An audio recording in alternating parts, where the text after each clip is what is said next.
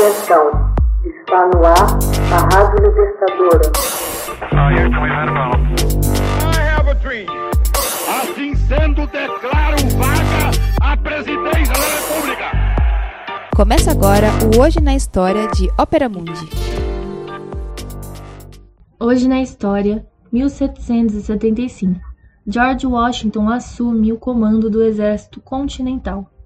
George Washington, em 3 de julho de 1775, ergue sua espada, assumindo formalmente o comando do Exército Continental. Washington, um importante fazendeiro da colônia de Virgínia e proprietário de escravos, veterano de guerra contra os franceses e os indígenas, havia sido indicado comandante-chefe pelo Congresso Continental duas semanas antes. Ele nasceu em 1732 em uma família de fazendeiros no condado de Westmoreland, Virgínia. Sua primeira experiência militar direta foi como tenente-coronel da milícia colonial de Virgínia em 1754, quando comandou uma pequena expedição contra os franceses no vale do rio Ohio, em prol do governador de Virgínia, dando início a uma batalha que resultou numa desastrosa derrota, primeiro para Washington e depois para o general britânico Edward Braddock. Esse episódio desencadeou a Guerra dos Sete Anos, porém Washington renunciou ao seu posto militar, retornando à vida de plantador na Virgínia. Mais tarde assumiu uma cadeira na Câmara Baixa de Virgínia. Nas duas décadas subsequentes, opôs-se abertamente à escalada de impostos determinada por Londres, assim como a repressão nas colônias americanas. Em 1774, representou Virgínia no Congresso Continental. Com a eclosão da Revolução Americana em 1775, Washington foi nomeado comandante-chefe do recém-formado Exército Continental.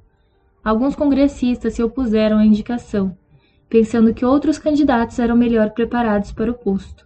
Ele foi escolhido devido principalmente ao fato de sua liderança ajudar a vincular mais estritamente as colônias do Sul à rebelião da Nova Inglaterra, uma vez que ele era da Virgínia. A despeito da inexperiência de seus soldados civis, a par de estar pobremente equipados, Washington comandou uma eficaz guerra de assédio contra as forças britânicas. Em 19 de outubro de 1781, com a rendição do general inglês Charles Lord Cornwallis em Yorktown, Virgínia, Washington derrotava uma das mais poderosas nações da Terra.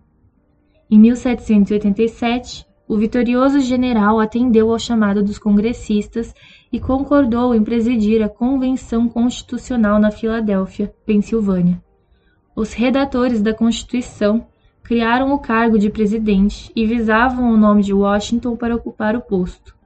Em fevereiro de 1789, ele foi unanimemente eleito primeiro presidente dos Estados Unidos.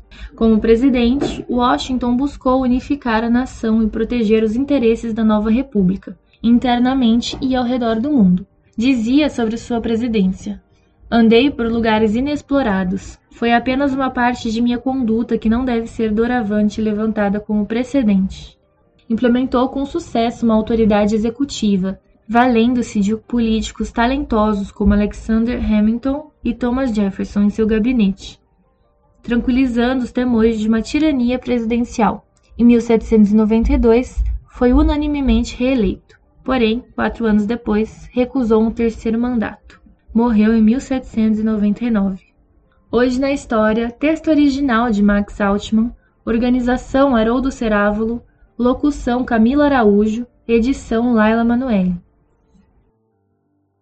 Você já fez uma assinatura solidária de Opera Mundi? Com 70 centavos por dia, você ajuda a imprensa independente e combativa. Acesse www.operamundi.com.br/apoio.